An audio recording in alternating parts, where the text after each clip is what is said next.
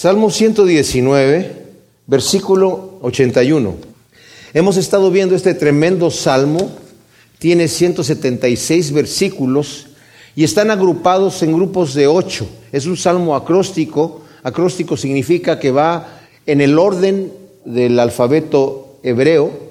Son 22 grupos de ocho versículos cada uno. En este caso fue así. Hay otros salmos acrósticos que van, cada versículo empieza con la letra subsiguiente del abecedario eh, hebreo, pero aquí son grupos de ocho versículos. Y pareciera que cada grupo de ocho versículos también tiene un tema determinado. Este salmo exalta la palabra de Dios. Se utiliza la palabra ley, camino, testimonio, precepto, estatuto, mandamiento, juicio, palabra, dicho, verdad. Solamente hay un versículo que no contiene estas, alguna de estas palabras y es el versículo 122. Algunos otros también tienen otras palabras, como un par de versículos que tampoco contienen esto, pero tienen el significado de cualquier manera. Eh, vimos el primer grupo, del 1 al 8, la letra Aleph, que es la primera letra del abecedario hebreo, que habla acerca del justo. Luego del 9 al 16, la letra Bet, que habla acerca del joven. Del 17 al 24, la letra Gimel, que es el peregrino en prueba y tribulación, deseoso del agua viva de la palabra del versículo 25 al 32, la letra Dalet, que es la cuarta letra, la influencia de la palabra sobre un corazón que lamenta su condición de pecado y que está pasando por prueba. Del versículo 33 al 40, la letra E, la quinta, el anhelo de conocer y obedecer los mandamientos de Dios y ser convertido por su poder. Luego vimos la letra Vau, del 41 al 48, que es el ruego por la permanencia de la gracia.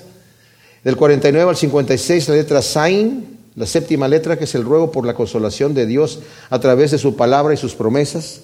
Del versículo 57 al 64 la letra Chet, que es la octava, en donde Yahvé, dice el salmista, es mío y habla de una esperanza viva. Del versículo 65 al 72 la letra Tet, que es la novena letra, lo vimos la vez pasada, el aprecio de la bondad correctiva de Dios y el deseo de ser instruido en la palabra. Y lo último que vimos fue desde el versículo 73 al 80 la letra Yod, que es la décima letra. Aún en la aflicción, el salmista aprecia la corrección, pero suplica ser librado de la prueba. Ahora vamos a estar cubriendo del versículo 81 al 88 la letra Kaf, que es la letra onceava, y estamos aquí al final de esta octava de versículos, justamente en la mitad del Salmo 119, y vamos a leerlo. Dice, mi alma desfallece por tu salvación, pero en tu palabra he puesto mi esperanza. Mis ojos se consumen ante tu promesa. ¿Cuándo me consolarás? Porque he venido a ser como odre al humo, pero no he olvidado tus estatutos. ¿Cuántos son los días de tu siervo? ¿Cuándo juzgarás a mis perseguidores? Los soberbios han cavado fosas para mí, lo cual no es conforme a tu ley. Todos tus mandamientos son fieles, sin causa me persiguen, ayúdame. Casi me han echado por tierra, pero yo no abandono tus preceptos. Vivifícame conforme a tu misericordia y guardaré los testimonios de tu boca. Pareciera que el tema aquí central de, esto, de esta octava de versículos es la paciencia en medio de la prueba, la esperanza de liberación y consuelo en la palabra. Ahora, hemos estado viendo eh, la vez pasada que consideramos algunos de los versículos de aquí, los hemos estado contejando con la nueva traducción viviente y en esta ocasión estuve yo, yo me gusta escudriñar diferentes versiones de la Biblia y vamos a estar viendo, comparándola con algunas de la nueva versión internacional en donde pareciera que le da una explicación correcta a cómo lo dice aquí. Yo estoy leyendo de la Biblia textual, que como he dicho en otras ocasiones, me parece una excelente traducción. Esa es la razón por la cual estos señores hicieron este gran trabajo en esta Biblia. Pero eh, a veces conviene leer una que sea un poquito más fácil, más digerible, para entender el sentido pues común que nosotros estamos acostumbrados. Y dice el primer versículo, mi alma desfallece por tu salvación, pero en tu palabra he puesto mi esperanza. La nueva versión internacional dice, esperando tu salvación se me va la vida. En tu palabra he puesto mi esperanza. Ahora, esta salvación puede referirse no necesariamente exclusivamente a la salvación que nosotros tenemos a través de Jesucristo. De hecho, los judíos, y yo no digo que al decir los judíos estoy hablando acerca de que el salmista necesariamente pensaba así, pero hoy en día, después de que a través del Evangelio se predica la salvación por medio de Cristo Jesús, el Salvador, estaba yo escudriñando a través de un sitio web judío en donde se hace la pregunta, ¿cómo se salvan los judíos? Y ellos dicen, bueno, el concepto de salvación es un concepto que tienen los cristianos, pero nosotros los judíos no lo tenemos. Salvación para un judío es salvarse de que se está ahogando o salvarse de, un problema, pero salvarse de, que se va a salvar porque su vida se va a la condenación. No, ellos creen que la persona si peca y no obedece a Dios, al final de cuentas va a estar en la presencia de Dios, pero su conciencia lo va a estar remordiendo tanto que no va a disfrutar de la presencia de Dios y de las cosas eh, celestiales. Y al fin de cuentas el Señor va a tener misericordia de muchas otras personas que tienen otras religiones y va a pasar por alto muchas cosas. Y su salvación hasta ahora, porque ya no tienen los sacrificios para poder eh, expiar las culpas, es como una balanza, ¿verdad? Los, los musulmanes también tienen este concepto, pero yo lo digo aquí, en este caso, porque está hablando, mi alma desfallece por tu salvación. Puede que el salmista sí estuviese pensando en la salvación de Dios desde un punto de vista espiritual, pero yo creo que aquí también está hablando de algo de en una forma en donde él estaba siendo puede ser atacado a través de una prueba, porque hemos visto que el salmista ha estado hablando acerca de pruebas. Pero cuando vimos el del versículo 57, es más, las dos partes que estás desde el versículo 49 hasta el 64, estas dos octavas, vimos que el salmista está proponiéndose en su corazón servir a Dios. Está proponiendo en su corazón arrepentirse. Y el salmista también habla de una salvación en donde Dios lo restaure a una relación con Él nuevamente. ¿Cuántas veces yo he clamado este clamor? Cuando me he encontrado fallándole al Señor, Señor, ayúdame. Como el clamor de David cuando pecó con Betsabé en donde tuvo que decir, vuélveme el gozo de tu salvación. ¿A qué salvación se estaba refiriendo David ahí? Pues no a una salvación de que lo están salvando porque se está ahogando, se está refiriendo a la salvación de tener una relación con Dios. Y obviamente aquí el salmista está, mi alma desfallece por tu salvación, pero en tu palabra he puesto mi esperanza. ¿Y saben qué es la palabra, eh, palabra que se utiliza ahí? Es la palabra dabar en hebreo que significa la voluntad de Dios. O sea, mi alma desfallece por tu salvación, pero Señor, yo he puesto mi confianza en hacer tu voluntad. Dice el apóstol Pablo en Romanos 8 que nuestro ser, nuestro hombre interior, clama y está en dolores de parto, queriendo ser revestidos de incorrupción. Porque vivimos, seamos honestos, vivimos en un cuerpo carnal que se revela contra Dios. Y nos cuesta trabajo levantarnos en la mañana, negarnos a nosotros mismos y tomar esa cruz que es una cruz tortuosa en donde tengo que clavar mi carne, porque mi carne quiere hacer lo suyo. Pero cuando dice, yo he puesto en tu palabra, he puesto mi esperanza, he puesto mi esperanza, Señor, que en el hacer tu voluntad, el estar allí al pie del cañón, aunque a veces te falle, estar allí al pie del cañón y continuar. Porque el problema que más grande que puede existir en muchos de nosotros es que cuando fallemos en alguna cosita nos quedemos tirados. El Señor quiere que nos levantemos.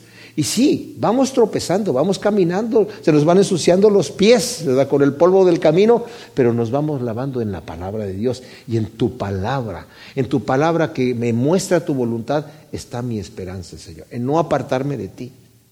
Y luego dice, mis ojos se consumen ante tu promesa. ¿Cuándo me consolarás? La nueva versión internacional dice, mis ojos se consumen esperando tu promesa y digo, ¿cuándo vendrás a consolarme? Los ojos se consumen de, ¿por qué motivo? Se consumen por el llanto de la persecución al hacer la voluntad de Dios. Se consumen por las pruebas. Tenemos ataques de afuera, del enemigo, del mundo, de nuestra propia carne. Tenemos ataques por todos lados. Y nuestros ojos se consumen por esta situación. El Salmo 126, si le dan ahí la vuelta, dice, en el versículo 5, Los que siembran con lágrimas segarán con regocijo. Aunque vaya llorando, el que lleva la preciosa semilla volverá cargando sus gavillas con regocijo. O sea, hacer la voluntad de Dios aquí, el Señor dijo, es a través de muchas tribulaciones que van a entrar en el reino de Dios. ¿Por qué? Porque somos perseguidos por hacer la voluntad de Dios. Dice, pero ¿cuándo vendrás a consolarme, Señor? Porque estoy en una angustia, estoy siendo atacado. Porque he venido a ser como el odre al humo, pero no he olvidado tus estatutos. Ahora este, este versículo es bien especial. Dice la nueva versión eh, internacional, parezco un odre ennegrecido por el humo, pero no me he olvidado de tus decretos. Ahora, el odre es en donde en aquel entonces se guardaban, era, el, recipiente como la botella que tendríamos hoy en nuestros días. En vez de botellas para guardar el vino, lo guardaban en odres que eran de cuero. Y cuando el cuero estaba ya muy seco y estaba muy gastado y muy expuesto a muchas cosas, como en este caso el humo ennegrecido, era un odre que ya no servía para nada. Era un odre que ya estaba reseco y ennegrecido y no servía para nada. Y está diciendo aquí el salmista, yo he venido, Señor, consuélame. ¿Por qué? Porque he venido a ser como el odre al humo. He, he llegado a ser completamente inservible, secado, quedado inservible a causa de la persecución y la angustia. Pero aún así permanezco en tus caminos. No me he olvidado de tus estatutos. Y luego dice, ¿cuántos son los días de tu siervo? ¿Cuándo juzgarás a mis perseguidores? O sea, obviamente vemos, tanto por el versículo 83 que acabamos de leer como este 84, que está siendo perseguido el salmista en este caso por estar sirviendo al Señor. Y dicen, ¿cuántos son los días de tu siervo, Señor? ¿Cuándo me vas a librar de la persecución? Y pareciera que cuando estamos bajo ataque, cuando estamos bajo prueba, las horas se alargan, las noches se alargan. Y decimos, Señor, ¿cuándo me vas a dar un descanso? ¿Cuándo vas a juzgar a mis perseguidores? Dice la nueva versión internacional, ¿cuánto más vivirá este siervo tuyo? ¿Cuándo juzgarás a mis perseguidores? En otras palabras, Señor mío, ¿por qué te tardas en hacerme justicia contra mis adversarios? Y dice el versículo 85, los soberbios han cavado fosas para mí, lo cual no es conforme a tu ley. La palabra ley aquí es la palabra Torah. La nueva versión internacional dice, me han cavado trampas los insolentes, los que no viven conforme a tu ley. Ahora, eh, esto se puede traducir de dos maneras. Primero, cuando dice fosas, se está refiriendo a, las, a los hoyos que se hacían antes para atrapar animales. Eh, la forma antigua que tenían algunas, algunas personas era de hacer un hoyo suficientemente grande donde pudieran atrapar al animal, lo cubrían con ramas, ¿verdad? Y, y dicen, mis perseguidores han hecho estas fosas. Y luego aquí dice, en, lo que estamos leyendo aquí, dice, los soberbios han cavado fosas para mí, lo cual no es conforme a tu ley. Algunos eruditos bíblicos están diciendo que estos perseguidores no están obrando de acuerdo a la ley. Bueno, es obvio que no están obrando de acuerdo a la ley. Pero también significa que no están obrando conforme a la ley. O sea, ellos no están obrando conforme a la ley, no porque quieren guardar la ley, sino por simple y sencillamente porque son rebeldes y la razón por la cual están persiguiendo al salmista es porque el salmista está viviendo una vida justa y los impíos siempre persiguen a los justos, como nos dice eh, Juan en su eh, primera carta. ¿Y por qué causa aborreció Caín a su hermano? ¿Y por qué lo mató? Porque sus obras eran justas y las de él, las de Caín eran malas. Y dice estos arrogantes que odian tus enseñanzas cavaron hoyos profundos para atraparme, dice la nueva traducción viviente. Ven, la, nueva, la nueva versión internacional dice, me han cavado trampas los insolentes, los que no viven conforme a tu ley. Pero la nueva traducción viviente dice, estos arrogantes que odian tus enseñanzas cavaron hoyos profundos para atraparme. El impío, como dije, aborrece al justo porque aborrece la ley de Dios. Y nuestro testimonio, como lo hemos visto y lo consideramos también en el estudio de los hechos pasados, el, puro testimonio del justo hace irritar al impío. Versículo 86 dice, todos tus mandatos son confiables, protégeme de aquellos que me persiguen sin causa, dice la nueva traducción viviente. Aquí dice, todos tus mandamientos son fieles, sin causa me persiguen, ayúdame.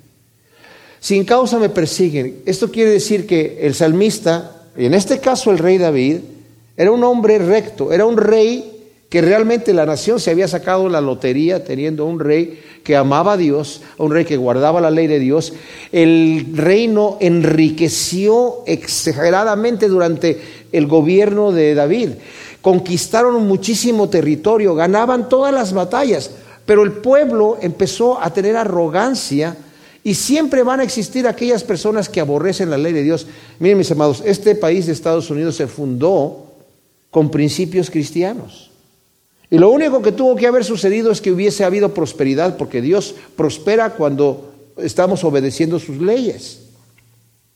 Y por la prosperidad que trajo a este país, entró la arrogancia, como le sucedió al pueblo de Israel cuando entraron a la tierra prometida y el Señor les dice, ustedes llegaron allí a habitar casas que no edificaron, a disfrutar viñedos que no sembraron y olivares que no sembraron, a entrar en las cosechas que ustedes no trabajaron. Entraron, comieron, engordaron y luego dieron cosas contra mí y se rebelaron contra mí, porque quedaron tranquilos y quedaron satisfechos. Y es lo que ha pasado aquí, ¿verdad? Entonces, el rey David dice, sin causa me están persiguiendo y tuvo muchos perseguidores por envidia, porque lo querían derrocar simplemente porque querían el poder. Ya una vez que el rey pudo hacer una nación poderosa y estaban luchando bastante eh, eficazmente contra los filisteos, pues sí, los enemigos, dice, me persiguen sin causa. Yo no he hecho absolutamente nada que merezca el ataque y la persecución de esta gente yo he vivido rectamente. Dice, Señor, la vida que tú quieres que lleve es buena y tu palabra es fiel. Es una traducción que yo hice. Ayúdame contra los que me persiguen sin causa. La vida que tú quieres es, es, buena. La palabra aquí que está utilizando es la palabra mitzvot, cuando está hablando acerca de que tus mandamientos son fieles, que son las leyes divinas que el Señor nos ha dado para proponernos vivir una vida santa. Y está diciendo, Señor, tus mandamientos son fieles, yo los estoy siguiendo, estoy guardando tus leyes, estoy viviendo de acuerdo a tu voluntad, a lo que yo entiendo, y esta gente me está persiguiendo sin causa. No estoy violando tu ley, no les estoy trayendo males a la nación, no estoy perjudicando al pueblo, me aborrecen por envidia, me aborrecen sin causa, Señor. Ayúdame, ayúdame contra los que me persiguen sin causa. Lo dice el versículo 87. Casi me han echado por tierra, pero yo no abandono tus preceptos. Casi acaban conmigo, dice la nueva traducción viviente, pero me negué a abandonar tus mandamientos. O sea, hay momentos de persecución en donde nos sentimos que casi ya somos destruidos. Y saben que alguien dijo por ahí que nosotros los cristianos somos inmortales hasta que el Señor dice, hasta aquí llegó tu día. Mientras tanto, el Señor nos protege. El Señor ha ofrecido protegernos, pero también ha dicho, no temáis aquel que mata el cuerpo y después de eso no pueden hacer nada. Es más, a sus discípulos les dijo, a ustedes los van a echar de las sinagogas, los van a perseguir, los van a entregar a persecución, a ser azotados, a ser atribulados y los van algunos de ustedes a matar. De hecho, de todos los apóstoles, todos terminaron siendo mártires, exceptuando Juan, al cual quisieron matar metiéndolo en, un, en una olla de aceite hirviendo, pero no le pasó nada, entonces lo deportaron a la isla de Patmos, eh, tal vez por temor, un, temor supersticioso, pero de cualquier manera lo, aventaron para la isla de Patmos y después ya regresó eh, y fue el único que murió de viejo. Pero el Señor no nos ha prometido a que nosotros vamos a vivir aquí una vida de, en un camino de rosas. Les digo una cosa, las persecuciones que vienen a nuestra vida vienen con un buen propósito. Aquí el salmista se está quejando de las cosas que están pasando, porque es obviamente una octava, estos versículos, en donde el salmista está hablando de persecución, está hablando de situaciones adversas. De hecho, el primer versículo que leímos, el versículo 81, dice, mi alma desfallece por tu salvación. Y pudiera ser que también se está refiriendo a tu salvación de los problemas que tengo, de los problemas de la persecución. Estoy desfalleciendo, Señor, porque aparentemente te estás tardando. Pero el Señor no se tarda. El Señor dio su promesa cuando está hablando allí en el Evangelio de Lucas acerca de la, la importancia de orar a Dios y no desmayar. Dice, ¿se tardará acaso el Señor por aquellos que están clamando a Él día y noche, yo les digo, les va a responder prontamente. Pero entonces, ¿por qué? A veces sentimos que se está tardando el Señor, porque en ese momento el Señor está trabajando en nuestras vidas cosas necesarias. Por eso también Pedro le dice en su carta universal a la iglesia, dice, es necesario que vuestra fe sea probada como el oro por fuego. Dice, algunos de ustedes los van a meter en la cárcel, los van a perseguir por algunos días, porque es necesaria que tu fe sea probada por, con, con fuego. ¿Por qué? Porque es la manera que mi fe va a relucir, que mi fe se va a purificar y que va a tomar una dimensión mucho más alta. Al final el Señor me va a tomar por la mano, ¿verdad? Como dije, no necesariamente que me vaya a librar de una muerte física aquí, de persecución, porque hemos visto a muchos de nuestros hermanos de las iglesias perseguidas que realmente también los matan, pero al final, el punto final se escribe en la eternidad, ¿verdad? Y dice, pero yo, casi me echan por tierra, pero yo no me negué a abandonar tus mandamientos. La bendita resolución del salmista en continuar. Como dijo aquí en el versículo 57, mi porción es Yahvé, he resuelto guardar tus palabras. Yo no he abandonado tus preceptos porque he resuelto que no los voy a abandonar. Y así como Job cuando estaba en la prueba que dijo, aunque me matara el Señor, yo voy a continuar, ¿verdad? O sea, yo no me voy a dar por vencido. El Señor haga conmigo lo que haga, yo voy a continuar. Y Pablo eh, sus cartas dice, si el Señor quiere eh, llevarme en la persecución, si voy a entregar mi vida en sacrificio, está bien que el Señor haga conmigo lo que quiera. O por vida o por muerte quiero glorificar al Señor en mi cuerpo, ya sea por vida o por muerte. Porque entonces en ese caso, para mí, el vivir es Cristo y el morir es ganancia. Y como dije yo, la única forma en la que morir es ganancia es cuando para nosotros el vivir es Cristo. Y luego el último de esta octava dice, el versículo 88, vivifícame conforme a tu misericordia y guardaré los testimonios de tu boca. O sea, la nueva traducción viviente dice, en tu amor inagotable perdona mi vida, entonces podré continuar obedeciendo tus leyes. Es interesante porque utiliza, esta traducción viviente está observando la palabra misericordia. Vivifícame conforme a tu misericordia. Yo no merezco, Señor, que tú me vivifiques, pero ten misericordia de mí. Perdóname, vivifícame y ayúdame a obedecer los testimonios de tu boca. Y los voy a guardar porque me he propuesto guardarlos, Señor. Sácame del hoyo, vivifícame, ten misericordia. Tal vez estoy en la prueba porque lo merezco, pero Señor, sácame de allí, vivifícame y voy a guardar tus testimonios. Salmo 119, versículo 89. Continuamos con la letra doceava en este salmo acróstico que vamos en el orden del alfabeto hebreo, y es la letra lames, que Pareciera que el Salmo habla de la inmutabilidad y perfección de la palabra de Dios. Y vamos a leerlo.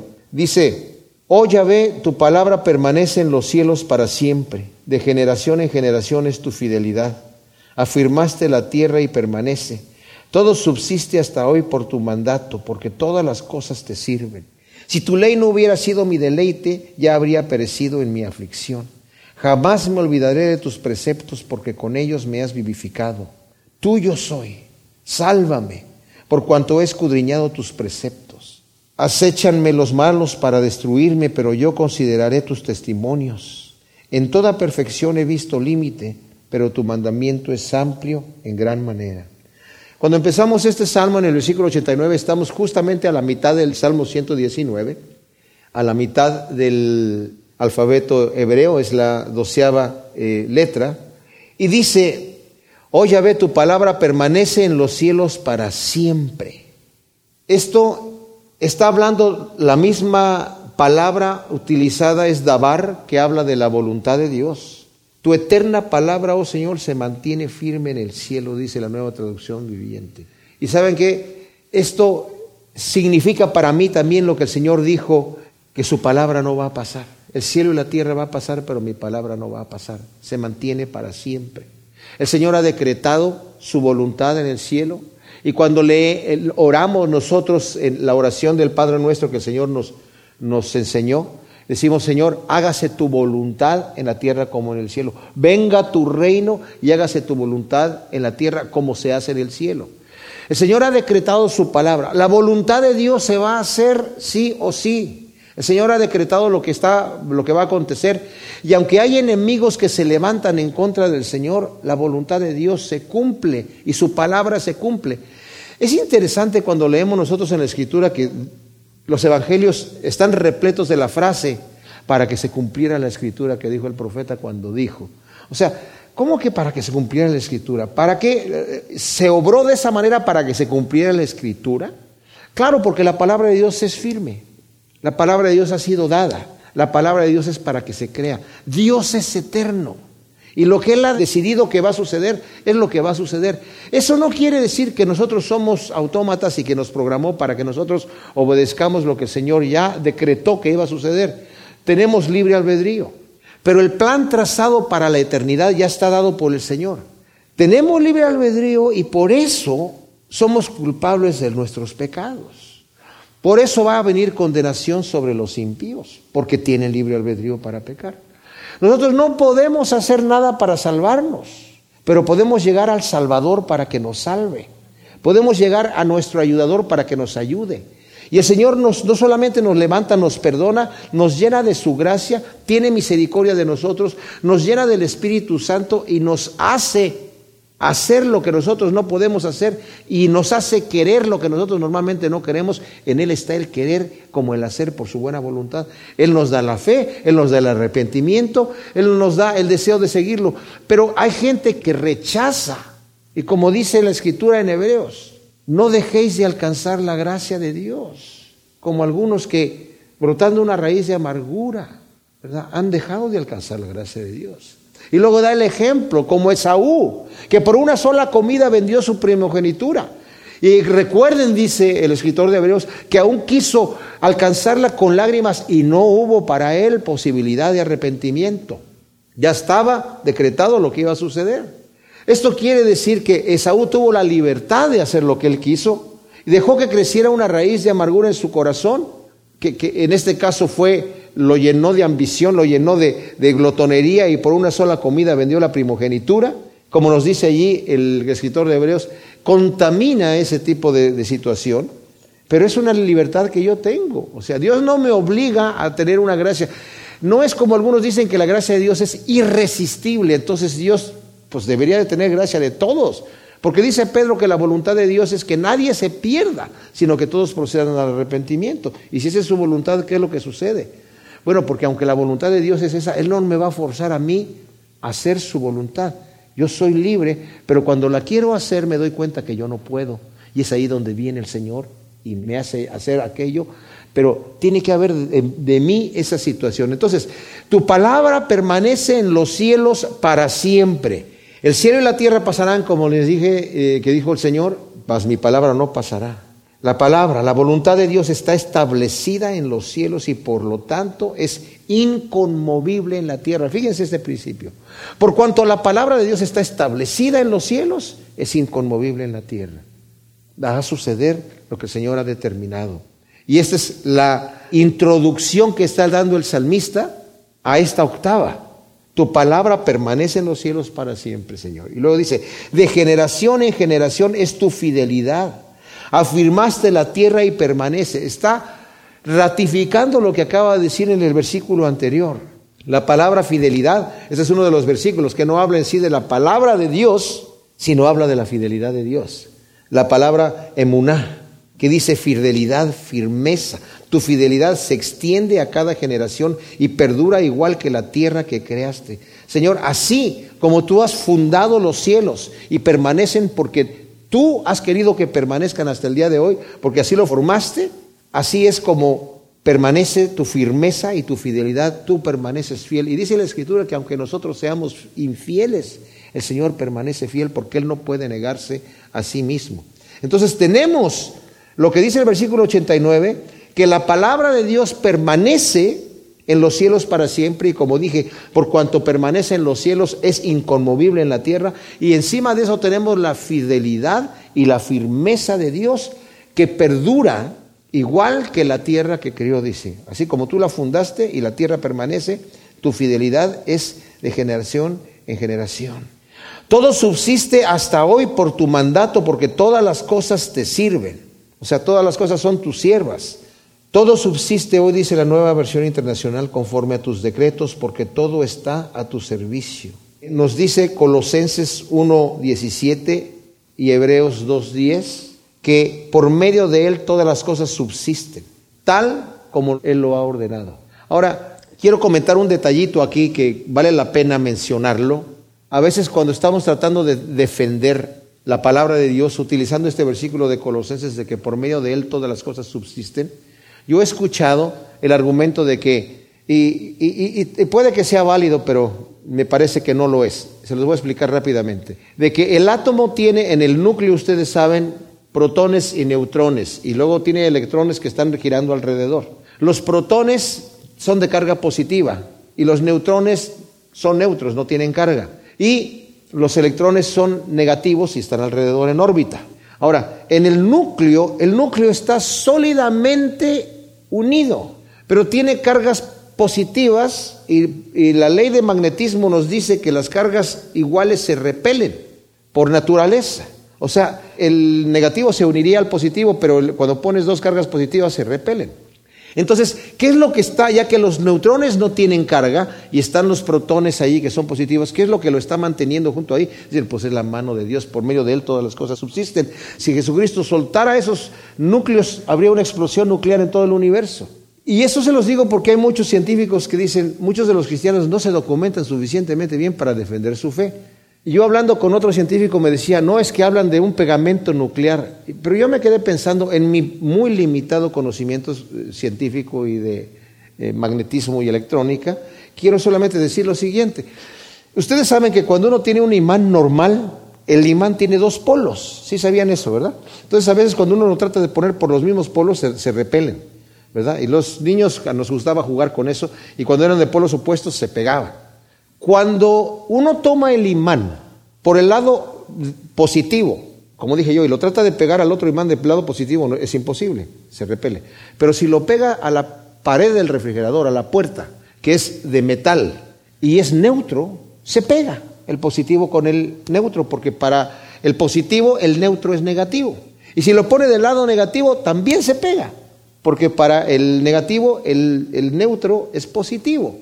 Yo una vez hice el experimento con unos imanes que compré, porque me dolía la espalda, unos coreanos que eran de carga negativa exclusivamente, parecían lentejitas, y desarmé esos parchecitos que había comprado para hacer un experimento, y no se podían juntar porque eran de cargas iguales, eran negativas y se, y se repelían. Por ninguna parte se podían unir el uno al otro. Tomé una hoja de afeitar y puse uno de un lado y puse el otro del otro lado y se pegaron inmediatamente, porque la hoja de afeitar era neutra. Y se pegaban y estaban uno exactamente abajo del otro. Entonces, ¿qué es lo que está uniendo los protones con los neutrones? Pues justamente que uno es positivo y el otro es negativo con relación al positivo. ¿Me entiendes? Pero independientemente de ese detalle, es definitivamente el poder de Dios que mantiene todo en orden. En el momento que el Señor suelta, no necesariamente el núcleo del átomo, pero toda la creación subsiste y se mantiene porque Dios lo tiene ahí. Por eso cuando le dijo Daniel a Belsasar, el Dios en cuya mano tu propio aliento está. O sea, tú estás respirando, te estás burlando de Dios y estás respirando porque Dios te permite respirar. Te mantiene respirando. Dice, el Dios que es fiel con los injustos como no es con los justos, que hace llover sobre justos y sobre injustos, y que da de comer a unos y a otros, porque Él permanece fiel como lo vimos en el versículo 90. Pero sí, ciertamente todo, todo subsiste por su mandato. Porque todas las cosas te sirven, todas las cosas tú las has creado y Dios que tiene control de todas las cosas, tiene las cosas en control. Por eso dice el Señor Jesucristo, mi Padre hasta ahora trabajo y yo trabajo. Porque si el Padre dejara de trabajar, si fuera como la escritura que dice, y el día séptimo descansó, si Dios se sienta a descansar para no hacer nada, ¡pum! la creación se acaba. Pero el Señor ha dejado mandatos y ha dejado cosas que están funcionando, pero el Señor trabaja. No todo lo puso en piloto automático. Claro, puso leyes para que las cosas funcionen, pero por medio de Él todas las cosas no solamente existen, sino subsisten. Y dice, si tu ley no hubiera sido mi deleite, ya habría perecido en mi aflicción. Notemos cómo estos dos octavas de, de versículos vuelven a tomar el tema de la aflicción, ¿verdad? Dice la nueva traducción viviente, si tus enseñanzas no me hubieran sostenido con alegría, ya habría muerto en mi sufrimiento. Cuán dulce es la palabra de Dios en momentos de aflicción. Realmente bienaventurado el que se refugia en ella. Mis amados, cuando estamos en la aflicción, cuando estamos pasando por un problema, ¿en qué nos vamos a refugiar? ¿Con qué nos vamos a refugiar? ¿En dónde buscamos refugio y en dónde buscamos consuelo? En cualquier cosa que busquemos nosotros consuelo fuera de Dios, el consuelo va a ser barato y va a ser un consuelo que no va a durar y que va a dejar incluso mayor dolor en el corazón y en la vida de la persona. Pero el consuelo que es con el Señor, no solamente el consuelo directamente con Dios, porque a veces cuando queremos sentir, fíjense bien, que el Señor nos está consolando y no nos sentimos no sentimos eso que bonito, que queremos, que consuelo. Señor, que el Espíritu Santo es el consolador, consuélame, Señor, yo quiero sentir. Y a veces el Señor no nos deja sentir eso, pero está la palabra de Dios. Y la palabra también nos consuela. Y debemos acudir a la palabra. Y tenemos nosotros todos experiencias de que hemos pasado por pruebas de desconsolación y de repente estamos desconsolados y cuando llegamos a un versículo de la Biblia, Ahí llega el consuelo, ¿verdad? Porque el Señor ha decidido que así fuera. Y aquí está diciendo, dice, si tu ley no hubiera sido mi deleite, ya habría yo perecido en mi aflicción. O sea, yo estoy siendo afligido por X razón. Las aflicciones vienen de muchas maneras. Pero si yo no me deleitara en tu ley, si yo no buscara la escritura para ver qué tienes para mí en ese momento, yo hubiera perecido, Señor. Se hubiera acabado todo. Si yo no hubiera buscado el consuelo en donde está donde tú lo has dejado allí, hubiera perecido. Y muchas veces el enemigo utiliza estas cosas, mis amados, cuando estamos pasando por aflicción. Nos quita el deseo de leer la escritura, nos quita el deseo de orar. Y es ahí en donde tenemos el consuelo. Es como la persona que está deshidratada a tal grado que ya no quiere tomar agua. O la persona que está tan mal del estómago que ya no quiere comer nada. Y está hambriento, pero no quiere comer nada y su cuerpo se está eh, deteriorando por eso porque ya reacciona de esa manera negativa. Y nuestro espíritu a veces con las tentaciones del enemigo también es así. Sentimos, ¿qué, clase de consuelo voy a encontrar en la palabra o en la, oración? Pero cuando lo tenemos como el salmista, como algo que ya está determinado en mi mente, que mi, tu palabra va a ser mi delicia. Y fíjense que la palabra de Dios es la delicia del salmista en medio de la aflicción. No cuando está contento, no cuando está pasando la noche tranquilo, sino en medio de la aflicción es la delicia de la palabra. Dice, si tu ley no hubiera sido mi deleite, y la palabra ley incluso es la palabra Torah, o sea, lo que tú has enseñado antiguamente, tus mandamientos, Señor, por medio de los cuales nos has dicho cómo debemos de vivir, hubiese perecido. Jamás me olvidaré de tus preceptos porque con ellos me has vivificado. Este esta palabra preceptos, justamente normas personales de obediencia a Dios. Jamás me olvidaré de tus mandamientos, pues por medio de ellos me diste vida, dice la nueva traducción viviente. La palabra de Dios ciertamente es viva y eficaz y más cortante que una espada de doble filo. Algunos dicen que la palabra de Dios, ¿verdad? Erróneamente, la letra mata, pero el espíritu vivifica, hablando como que si en realidad nosotros fuésemos a buscar consuelo en la palabra de Dios, vamos a encontrar que la letra mata. Pero aquí dice, tú me estás vivificando con tus preceptos, Señor. Tú me estás dando vida con tu palabra. El Espíritu vivifica, por supuesto, pero Pablo se está refiriendo a la letra, a la letra de la ley, al, querer guardar aquellas personas que guardaban los preceptos, pero solamente por guardar unos preceptos de una forma legalista. Pero está hablando aquí de la palabra que es vida también, de la palabra que es espíritu. La palabra que yo os he hablado es espíritu y es vida, dice el Señor.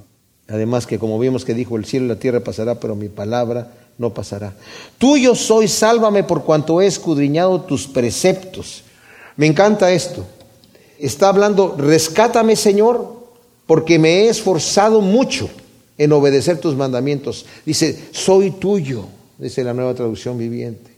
Rescátame porque me he esforzado mucho en obedecer tus mandamientos. Es de gran consuelo saber que le pertenecemos a Dios y Él a nosotros. Dios es nuestro y nosotros somos de Él.